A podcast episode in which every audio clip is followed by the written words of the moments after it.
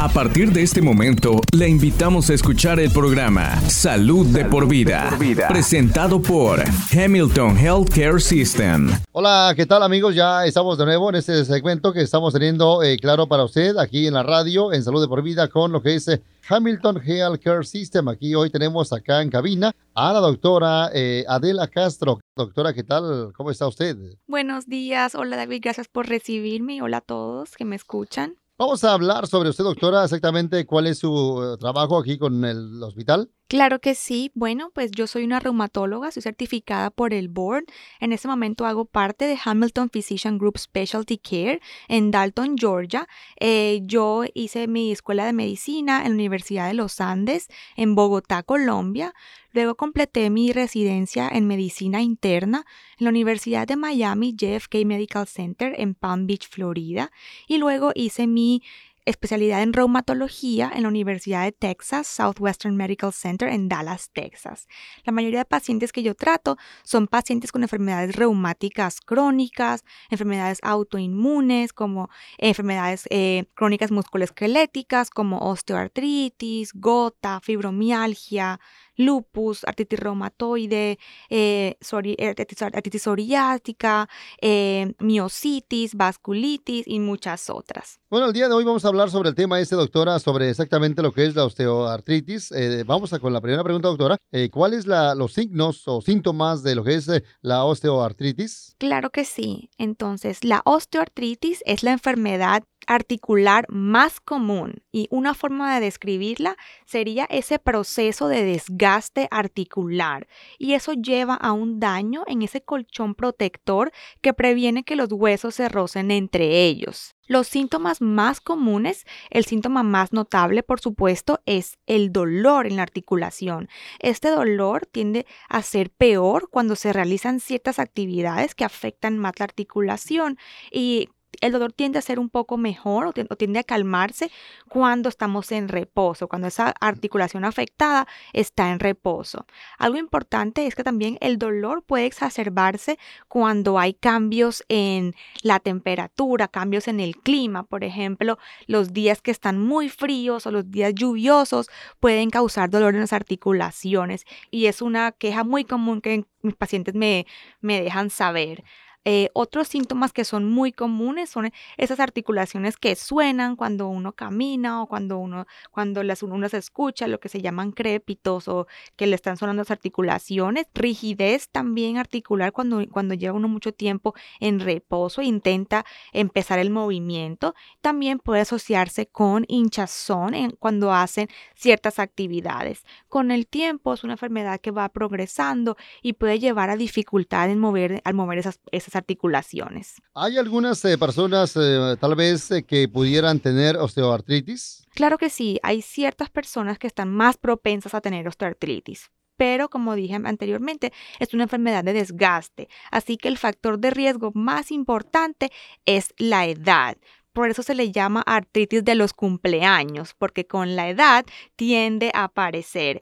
Es una enfermedad que puede aparecer un poco más temprano si ha habido historia de artritis en la familia, si ha habido historia de algún trauma en la articulación, en personas con sobrepeso o en obesidad, en personas con ciertas ocupaciones que requieren movimientos repetitivos de la articulación, como estar escribiendo, estar usando el computador mucho tiempo, las personas que trabajan como los mecánicos, las personas que hacen ciertos deportes. Ahora, eh, ¿hacer crujir los nudillos se pudiera llevar a una persona a tener osteoartritis? Es una pregunta que me hacen muy, muchas veces y no. No, cuando uno se está haciendo crujir los nudillos, eso no lo pone a uno en riesgo de osteoartritis. Esa necesidad de hacer crujir los nudillos, eso se genera cuando hay un poquito de presión en la articulación que a veces causa un poquito de dolor y disconfort. Entonces, cuando una vez que el nudillo se, se cruje, entonces eso, eso libera esa presión y causa un poquito de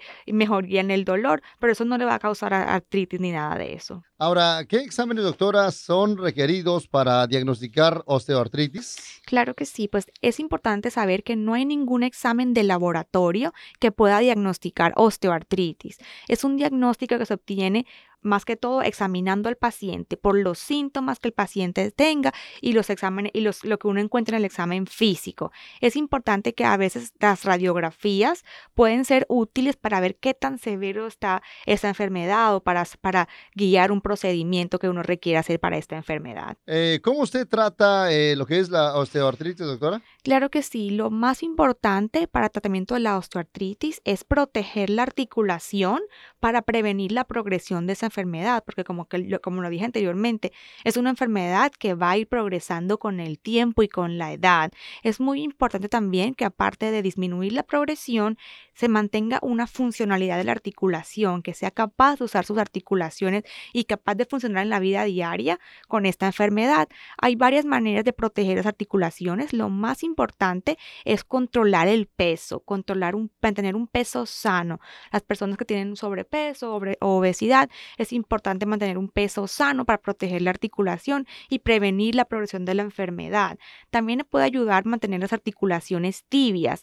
Para eso le puede servir utilizar guantes de artritis o ponerlos en, agua tibia, eh, utilizar algún tipo de brace en, la, en las articulaciones que están afectadas.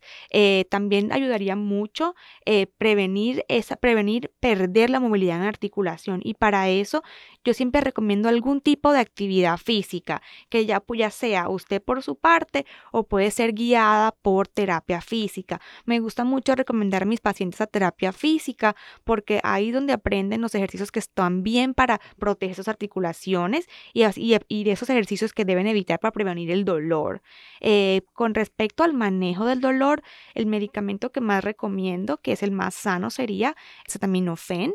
Eh, pero uno puede utilizar terapias orales con terapias locales como los parches y los gels que también ayudan mucho para manejar el dolor.